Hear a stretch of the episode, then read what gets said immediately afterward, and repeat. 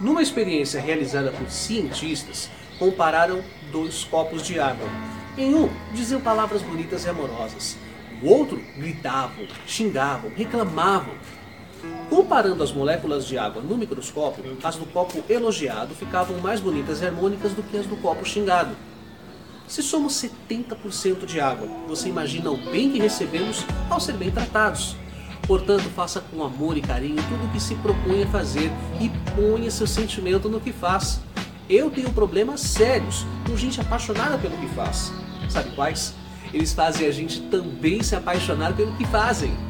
Eu sou Renato Silva, porque inovar e motivar é preciso.